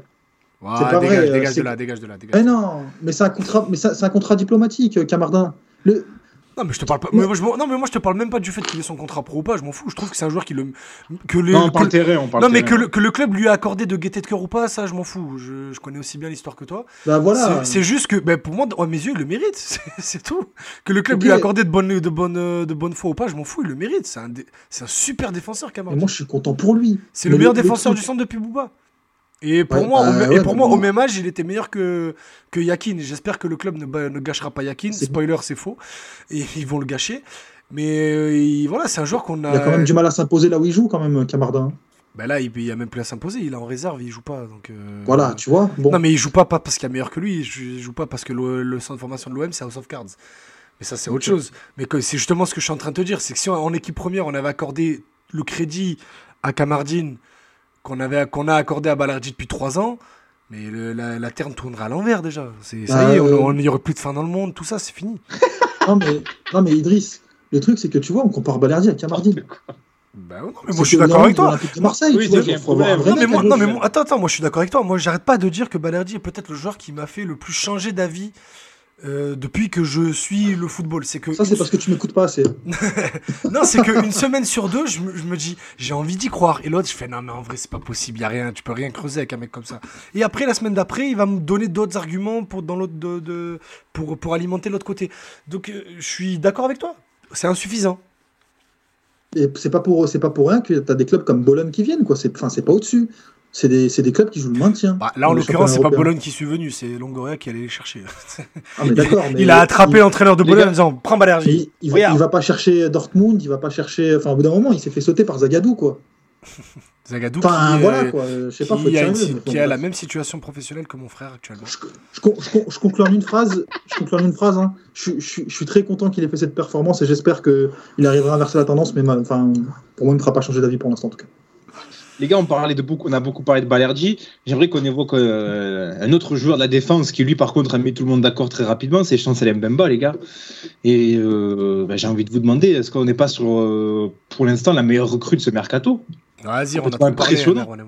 Ah, la grande classe. La grande classe. Rien à dire. Rien à dire. Franchement, il est au top. hein. Il est- Après, en plus, moi, je- avant, dès qu'il a signé les suiveurs de- du FC Porto et du football portugais, il nous avait quand même euh, prévenu que c'était. bah, je crois qu'il était dans, dans, dans la liste, euh, dans le 11 type euh, du championnat portugais et qu'il était euh, donc, à un très bon niveau. Moi, moi je vais pas mentir, hein, j'étais très sceptique. Et Mathieu en est témoin quand on en parlait entre nous. Je disais, ah, je sais pas, Mbemba, pff, pourquoi, pourquoi il vient chez nous s'il est si fort? Est-ce qu'il a pas mieux à proposer et tout? Euh, J'ai ravalé tout ça dès le, dès le premier match. Après, il a été, il a été bien. Enfin, quand même, j'ai été assez rassuré par les, les, les spécialistes, les, les suiveurs du, du football portugais, où ils l'ont quand même vendu comme une, comme une valeur sûre. Après, on ne sait jamais dans le foot, et encore plus à l'Olympique de Marseille, où des, des mecs qui étaient vendus comme des, des, des bons joueurs qui deviennent fous quand ils viennent à Marseille. Mais, mais lui, il est, il est excellent. hein. Il y a tout même dans sa communication. En fait, il, il donne envie de le suivre, Ouais, d'être derrière papa. lui. C'est- C'est c'est- c'est un monstre. C'est un C'est monstre. ça le plus impressionnant. On voit très- trop rarement, nous, depuis notre génération, on a, on a connu plus de galères qu'autre chose avec l'Olympique de Marseille. On voit trop rarement des, des joueurs, des vrais bons joueurs de foot, en fait, des vrais tops. Tu vois, des mecs qui sont réguliers, qui dans l'état d'esprit sont, toujours- ils sont irréprochables, ils vont toujours faire les, toujours faire les, les choix justes, ils sont intelligents, ils respectent le foot. Il a un profil assez rare en plus, hein, je trouve, euh, aujourd'hui. hein. Euh, c'est que c'est un défenseur qui est, qui est quand même hyper complet, avec énormément de projection, mais aussi euh, hyper solide défensivement. Et, et il est très fort dans la projection, et il est très fort défensivement. Et je me demande, moi, si Il en janvier, va pas y avoir quelques petites euh, sirènes de première ligue vont se dire Ah, pas mal celui-là, Diego Carlos blessé Ok, West Ham, 40 millions d'euros. Tu vois ce que je veux dire? Il joue Euh. et Tatsar à Southampton, ça vient de me popper ça. non, il- non, je crois pas. Ah, il a fait un match ou deux, je crois. Oh là là Christophe qui nous dit l'enchaînement contre le Sporting, nos attaquants en Deux vrai. matchs. Deux Ah, matchs, mais- euh, tu as ça. Mitroglou, il l'a jamais fait à l'OM ça. Chancel, Mbemba, il fait partie de ces joueurs. Il a une, une- tellement une bonne lecture du jeu. Tu as l'impression qu'il demande tous les ballons. À chaque fois, il est dans la bonne zone. Tout le temps, il va faire le choix juste. Non, c'est c'est trop. Il a fait un meilleur match au milieu de terrain que Jordan Verretou euh, contre le PSG. Hein. Ah, c'est Enfin, clair. Malheureusement. Twitch et Tatsar a fait, n'a fait Deux que trois apparitions avec euh, Southampton, Mais et c'est c'est- deux fois 90 minutes. Et sinon, il a été blessé bah, tout, toute la, dès son arrivée, toute la mois de septembre. mais c'est Incroyable. vrai que quand tu le vois faire son enchaînement contre le Sporting, euh, ses montées euh, rageuses, euh, même son match face à Bappé là, euh, contre Paris, et que tu penses derrière à Tchalet Tatsar à sa place, oh il le pire, c'est qu'il est de mieux en mieux dans ses montées. sais tu as envie de convulser. Il est de plus en plus à l'aise offensivement. Ouais, ouais, ouais. ouais. C'est un truc de ouf. Ouais, ouais, non, il est Je pense qu'il bénéficie aussi du fait que Klaus n'ose plus trop de monter à cause de sa cuisse, enfin, en tout cas sur les derniers matchs. Et du coup, il se dit, bah, Klaus reste derrière. et lui, il, en- il- lui, il va. C'est clair. Non, non, j'aime beaucoup. Mais c'était ce qu'on voyait faire Saliba au début, rappelle-toi, Mathieu. Ouais, euh, ouais, dé- ouais, et après, ouais, ouais, et justement, le match pivot de la, de la, de la, de l'aventure Sampaoli à l'OM, c'est ce match contre Lens, où Sampaoli a dit à Saliba, tu ne passes plus la ligne médiane. Est-ce que c'est clair? Les gars, il y a un autre nom euh, que j'aimerais qu'on évoque. Après, on, euh, passera sur le, le collectif. Mais là aussi, un nom qu'on n'a pas trop évoqué dans cette émission, et pourtant, euh, je trouve qu'il fait un début de saison quasi parfait. Bah, c'est notre gardien, les gars, Paul Lopez. Paul Lopez qui devient une valeur sûre, qui devient irréprochable. Là, il, est sorti- il a sorti encore un super match euh, le dimanche. Un super match, euh, c'est franchement, euh, c'est presque inattendu d'un côté parce que rappelez-vous quand il arrive l'an dernier, il y a beaucoup d'incertitudes, etc. Finalement, il, il finit par convaincre tout le monde. Mais tu avais encore quelques interrogations parce qu'on disait ouais, mais il n'a pas sorti le gros match, il nous a pas sorti euh, les parades qu'il fallait à certains moments, etc. Là, euh, ce début de saison, il est irréprochable, hein. irréprochable. Il y y a- y y deux Paul Lopez, je trouve. Le Paul Lopez quand on gagne et le Paul Lopez quand on perd. Euh, quand on, ou quand il y a nul, je trouve que quand, quand on tient un score ou quand on perd, Paul Lopez est excellent. Euh, mais parfois, euh, des, il a des manquements qui sont assez, assez incroyables. Pour moi, il fait une saison exceptionnelle, il n'y a pas de souci, je, suis- je suis très content.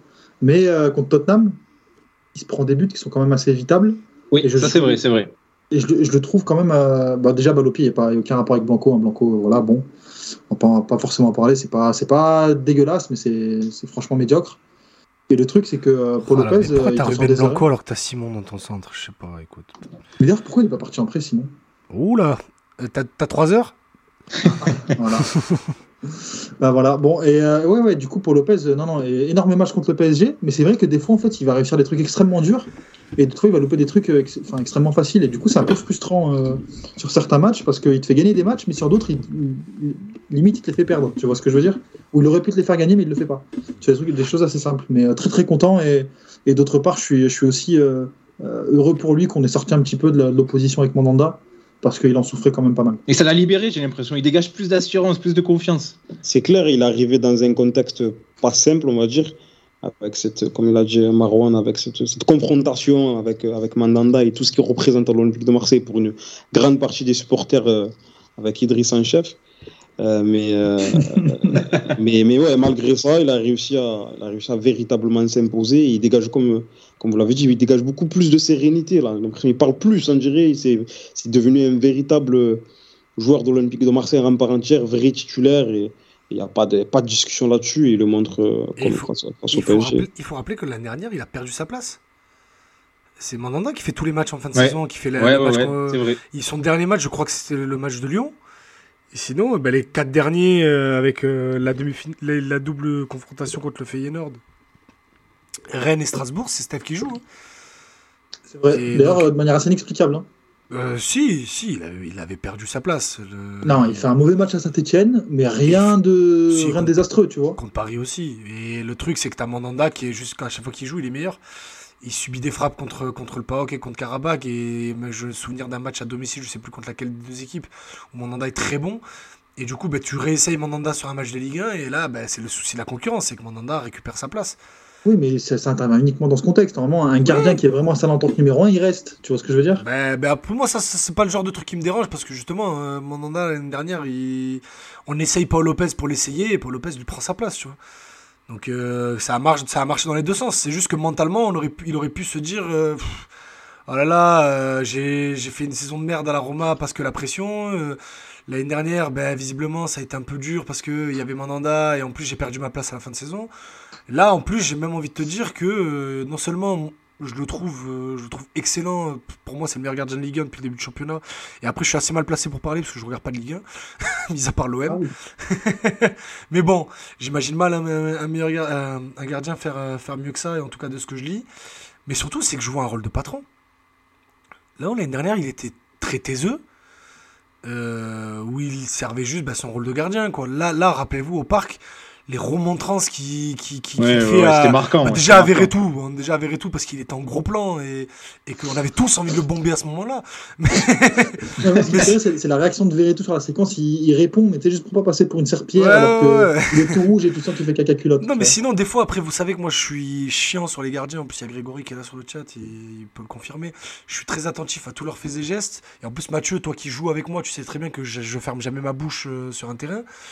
Donc, euh, donc je suis très attentif à, comment un gardien communique avec ses joueurs. Et, et, pour Lopez, cette année, tu le vois beaucoup plus euh, nerveux, euh, plus patron en fait, plus, à, plus affirmé. C'est ça, c'est ça. Et ça, ça fait plaisir à voir. Ah oui, oui, c'est ça, ça fait plaisir, exactement. Exactement. Gros Nono qui est là d'ailleurs. Salut Gros Nono. toujours fidèle au poste. Il nous dit la plus-value par rapport à Mandanda des dernières années est énorme. Désolé, Mandanda d'amour. Non, énorme quand même pas. Non, faut pas déconner non plus. C'est pas énorme, c'est bien, mais c'est pas énorme non plus. On parle de monde. Y a Grégory qui est d'accord avec toi. Hein. Il dit Je suis d'accord. Je te rejoins euh, sur ce que. Ouais.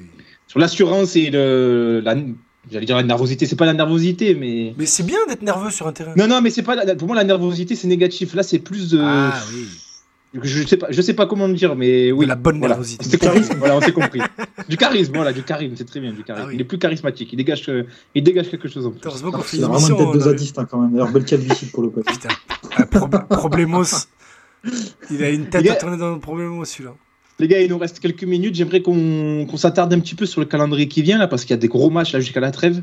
Euh, là, je vous les, je vous les cite comme ça. Bon, on reçoit Lens samedi, ensuite déplacement à Francfort, déplacement à Strasbourg, réception de Tottenham de Lyon et déplacement à Monaco. Donc il y a que des gros matchs là qui arrivent, à part peut-être celui à Strasbourg qui sera un peu moins. Il est, il est très bien placé ce match-là. Voilà, oui, euh, entre Francfort et Tottenham, c'est oh parfait. Là, ouais. Il est très bien placé lui.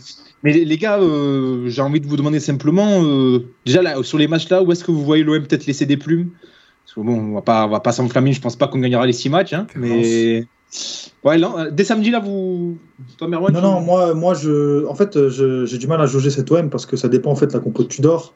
Euh, moi, je pense que tu peux laisser des points absolument chaque match, mais tu peux aussi tous les, enfin, tous les gagner ou du moins, euh, euh, tu vois, faire un, un, petit match nul par-ci par-là. Donc, euh, sincèrement, pour moi, en tout cas, l'OM, euh, c'est assez irrégulier dans les performances. Et j'attends vraiment de voir parce que pour moi, ce sera vraiment le vrai révélateur du niveau de l'OM cette saison, euh, tant sur la quantité que la qualité de l'effectif. Et dès ce week-end, tu vois. Donc l'enchaînement Lance-Francfort, à mon avis, va conditionner aussi euh, euh, la manière dont on va aborder le reste. Euh, heureusement que tu as Strasbourg euh, qui va servir un petit peu de tampon entre temps, parce que Ouais. Strasbourg, c'est En vraiment la espérant rue. qu'il- en espérant qu'il se réveille pas d'ici là. C'est vrai, parce que souvent ça joue pas mal et c'est pas forcément payé, tu vois. Ouais, mais dans le lot, c'est quand même le match le plus abordable de tous. Hein, Non, c'est. Strasbourg, euh. non, non, mais Lyon, c'est Strasbourg, c'est Strasbourg. Lyon, moi j'ai Oh acté, j'ai acté. Lyon, j'ai acté. Ils vont prendre 6 points cette année. Lyon, Lyon, pour moi, c'est défaite. hein. Je l'ai acté. Voilà, c'est chaque année, c'est pareil. De toute façon, je l'ai acté. Euh, Tu sais que c'est un truc de fou parce que je, je les, vu- je les vois jouer. Pour moi, c'est l'équipe parfaite pour qu'on les torde. Ah, c'est oui, pour ça qu'on va perdre. Oui. C'est ça le truc. Je te rappelle ça, que l'an dernier, Barcola, il fait la danse au vélodrome et qu'il joue même pas cette année.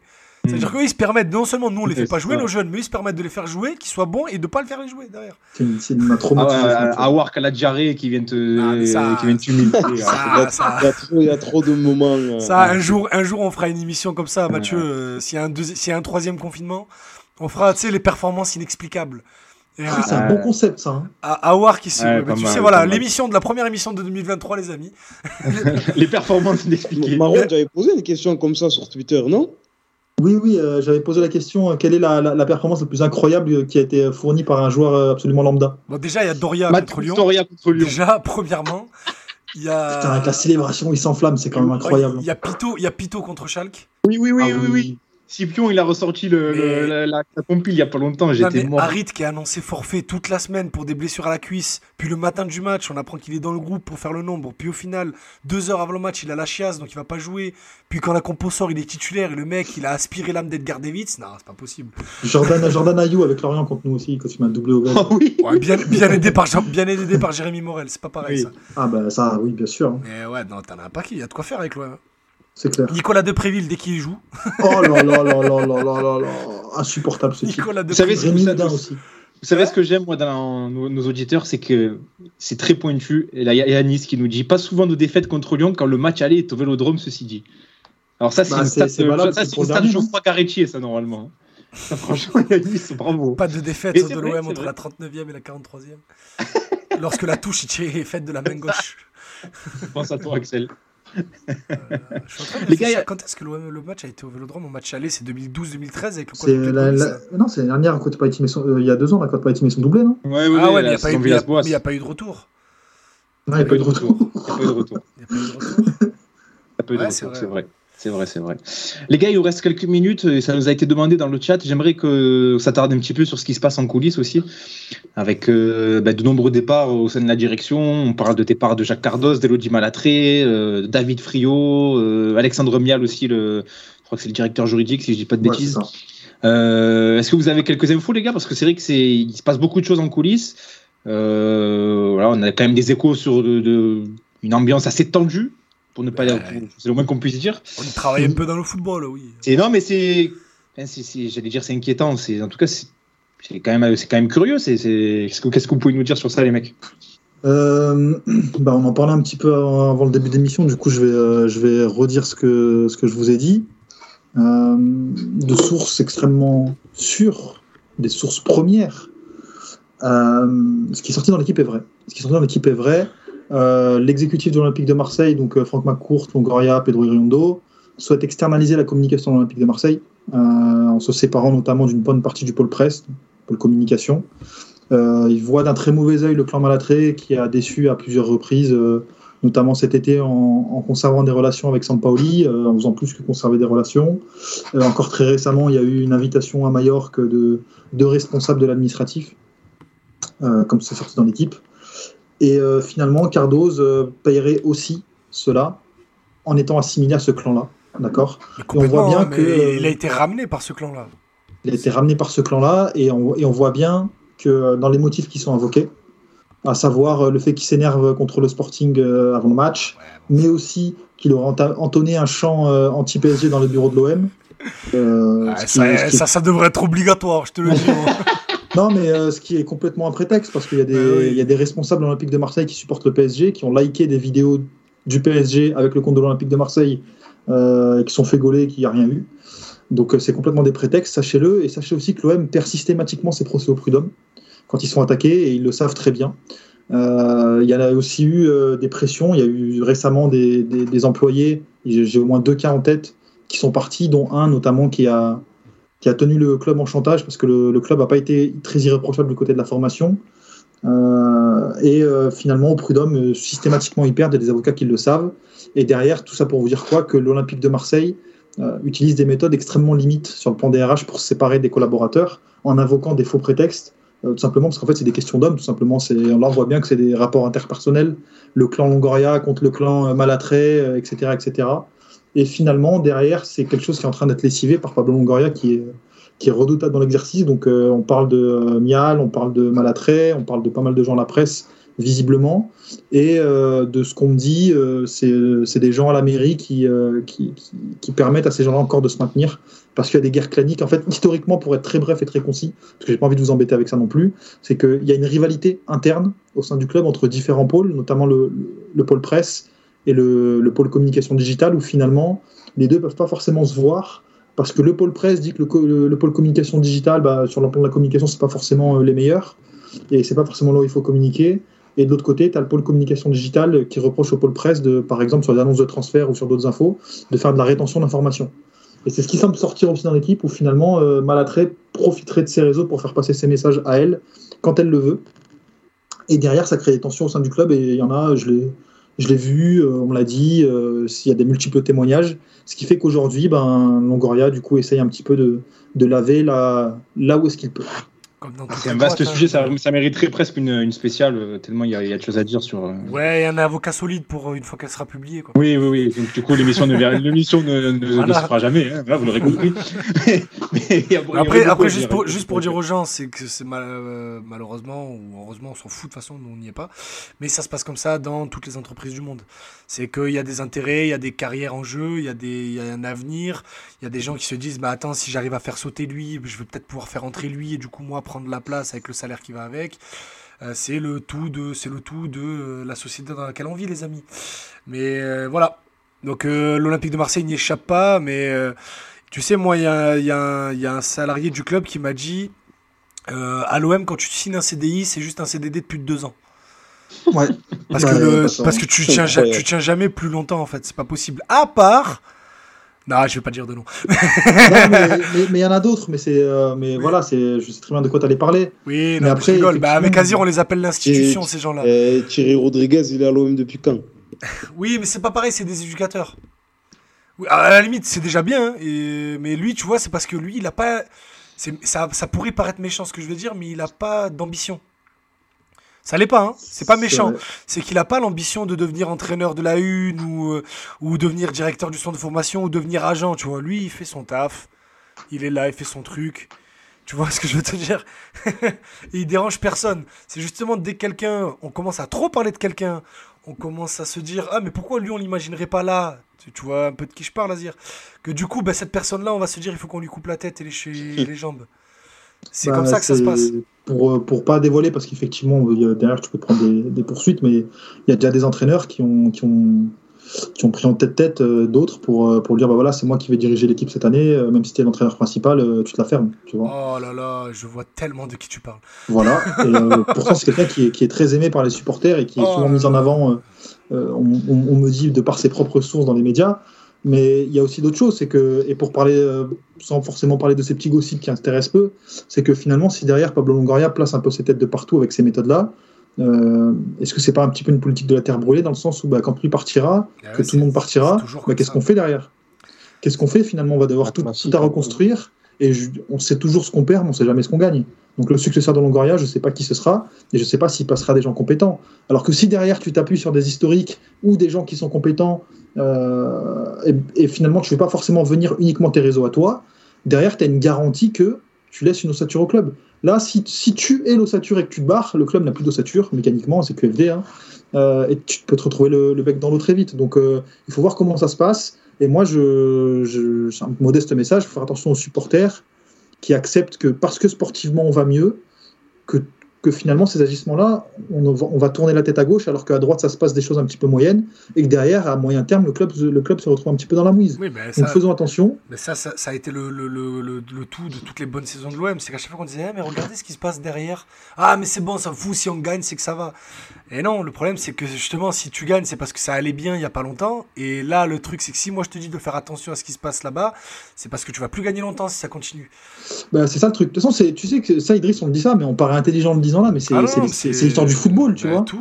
Genre, euh, dès qu'il y a un cycle, les gens s'endorment, et derrière, bah, tu, tu... c'est comme ce, ce dicton là qu'on Ouais. trouve souvent sur Facebook et les pages motivation les, euh, euh, les époques faibles créent des gens faibles, euh, les, les époques fortes créent des gens forts, et puis et, et- et créent des gens faibles, et etc., etc., dans le sens où euh, quand tu gagnes, tu te tu t'endors sur tes lauriers, derrière, tu as, une t'as une- période de disette, pendant la période de disette, les gens se renforcent, et tu entames un nouveau cycle vertueux. Voilà, c'est pareil. Le meilleur, le meilleur exemple pour- qui va parler à tous les supporters de l'OM, c'est il y a 10 ans, il y a 12 ans maintenant, quand tu gagnes le titre. L'été d'après, tu recrutes Loïc Rémy, André-Pierre Gignac, et tout, on se dit, euh, les gars, c'est pas une bonne idée. Ouais, mais regardez, on a fini deuxième. Ouais, mais c'est pas une bonne idée. Et du coup, bah, t'as passé euh, 4, 5, 6 ans derrière à, rattraper cet été 2010. Et dès que tu l'as rattrapé, bah, c'est quand le club a été vendu. Et derrière, bah, t'as refait l'été 2018. Parce que l'été 2017, tu ramènes Rami, Luis Gustavo, tu fais finale l'Europa League derrière, on dit, bon, il y a des gros salaires, mais il va pas falloir faire le con sur l'année 2. Et derrière, bah, t'as l'année 2. Ah, clairement. Et donc, donc, tu vois, c'est toujours, malheureusement, après nous, c'est un peu notre métier et notre fonction, mais de toujours regarder ce qui se passe autour, parce que ce qui se passe autour aura obligatoirement un jour ou l'autre des répercussions sur ce qui se passe à l'intérieur. C'est clair. En deux ans, l'effectif, il a changé. Il peut, ça se trouve, dans deux ans, il aura changé, mais pas, surtout pas avec un mec dans le comme Exactement. Et euh, voilà, il y a des témoignages aussi qui viennent, c'est qu'il y a des méthodes qui sont vraiment dégueulasses auprès des joueurs, auprès de certains, certaines personnes. Ah, donc, euh, demande à Lirola. les- voilà. ben voilà, on a, enfin bon, tu, c'est toi qui me l'avais, enfin, tu me l'avais dit. bref, ouais. Voilà, bref. Et, euh, et du coup, bah, finalement, derrière, euh, les supporters de l'Olympique de Marseille, historiquement, ont souvent joué ce rôle de garde-fou, faire attention à pas se faire endormir non plus, parce que le club, il a existé avant, avant Longoria, il existera après, et attention à ce qui va rester derrière. Eh ben, ce sera le mot de la fin. Merci les gars pour cette, euh, cet éclaircissement qui nous laisse présager rien de bon. Espérons quand même que, que ça se stabilise et que ça s'arrange. Euh, merci les gars pour cette émission. C'était. T'as dit, j'espère que ça s'arrange, on parle de l'OM. Oui, oui, oui. Bah, écoute, euh, j'ai le droit de lancer une bouteille à la mer. hein, écoute, euh, Bah, bah, écoute, tu as le droit de rêver. Tu sais, il y a toujours des gens qui mettent des pièces dans des fontaines en espérant que ça marche. Voilà, c'est ça. Bah, écoute, espérer que l'OM euh, aille bien, c'est un peu jeter une pièce dans une fontaine. quelque Ouais. C'est Oh, c'est- tellement beau, je vais faire un Ah, quote avec cette photo. Merci les gars, merci Azir surtout. euh, Merci à vous. nous, c'était un plaisir. Azir, j'avais une question avant qu'on se quitte. Ouais. Je voulais savoir ce que tu pensais de Samuel Gigot, notamment de son bandana, de son espèce de bandage là autour de l'œil. Ah, c'était c'était une petite, une petite boutade, mais globalement, ça va. Il, est- il fait, il fait, il fait un bon. euh, Ça va, il fait est sérieux. Vas-y, Lâche-toi, lâche-toi. tu Non, non, sérieusement, Est-ce que tu trouves qu'il a pas la non, non, grinta, vrai, sérieusement, non, en vrai, sérieusement, je trouve que ça va. Enfin, J'étais sceptique, on va dire, j'étais fait sceptique. Je, je m'interrogeais parce que je le connaissais pas. Mais ça va, c'est- il n'est pas, il est pas dégueulasse, quoi. Ah, tu peux le dire, il a la grinta quoi. Il a la grinta, là, la grinta. non, mais le coup du, du PSG, ça m'a tué, vraiment. C'était Ah, c'était le tellement tac. caricatural. Vraiment incroyable. En plus, le mec du Sud. euh, Ouais, Regardez, sûr. je suis un guerrier. moi. je, vois, je vois trop le délire. Il a dû parler avec ses collègues. vous allez voir je Tu vais vas voir Neymar. Tu vas voir, ils vont voir Neymar et tout. Ça me foutait du match. Il était en train de perdre, il se faisait balader. Il a dit Je vais rentrer, je vais faire hala. Il a fait son truc, il a pris son rouge. Merci, au revoir. Ah, Ah là là, allez, on remercie tous ceux qui étaient là, Yanis, euh, bah, Grégory, du coup, Dutch of Marseille, euh, qui on a encore. euh, Petit coucou à. Guillaume Daquet aussi, euh, petit coucou à lui, s'il écoute. un coucou, à lui aussi, un coucou à Tonio Massilia qui était là, euh, Saura pourquoi je Axel, euh, Thibaut, Wakadunga évidemment. Et gros nono. Et Gros Nono évidemment, Gros Nono Ah qui oui. était là, il a mis qu'un message mais il était là. De Il se permet d'insulter sur Twitter, euh, gros nono, il faut, euh, il Ah. faut aussi le, Ah ouais Aïe, aïe, il aïe. faut aussi le souligner. Ouais, ouais, il Oh, parle très mal. nono. J'allais j'allais dire un jour on le ramènera dans une émission parce qu'il en a pas raté une. Mais tu viens de me déchauffer. Non, non, ça peut, non, moi je, je ne traite pas avec ces gens-là. euh, Ça sert à rien, c'est que du football. Bref. On a accueilli quelqu'un qui m'avait bloqué sur Twitter dans l'émission. C'est vrai. Qui? Damien Doll. Damien Ah, Dolé.